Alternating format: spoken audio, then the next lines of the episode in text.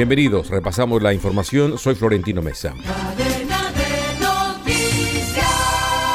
Tras más de un año de investigaciones en el multimillonario caso de corrupción de Odebrecht, la Fiscalía General de la Nación anunció que le imputará cargos al fiscal Daniel Hernández y a otros nueve procesados, entre los que se encuentran tres brasileños, dos españoles y un uruguayo.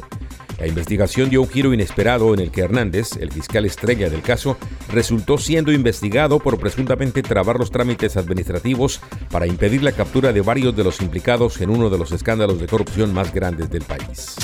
con motivo de la celebración el próximo 25 de noviembre del Día Internacional de la Eliminación de la Violencia contra las Mujeres, la organización Vía Campesina exigió soberanía alimentaria, derecho a la tierra, que cese la criminalización y todo tipo de violencias en los campos y ciudades. La agremiación campesina denunció cómo en tiempos de crisis alimentaria, política y económica, las cifras de violencia contra mujeres, niñez y diversidades son alarmantes las autoridades colombianas detuvieron en Medellín a alias Amarillo, el narco invisible asociado con el clan del Golfo y a quien Estados Unidos reclama su extradición para ser juzgado en una corte de la Florida. Según las investigaciones de la Fiscalía y la Armada, así como de la Agencia Antidrogas de Estados Unidos DEA, Amarillo, cuya verdadera identidad no ha sido revelada, sería el encargado de financiar el transporte de estupefacientes desde la costa caribe colombiana a Centroamérica y territorio estadounidense.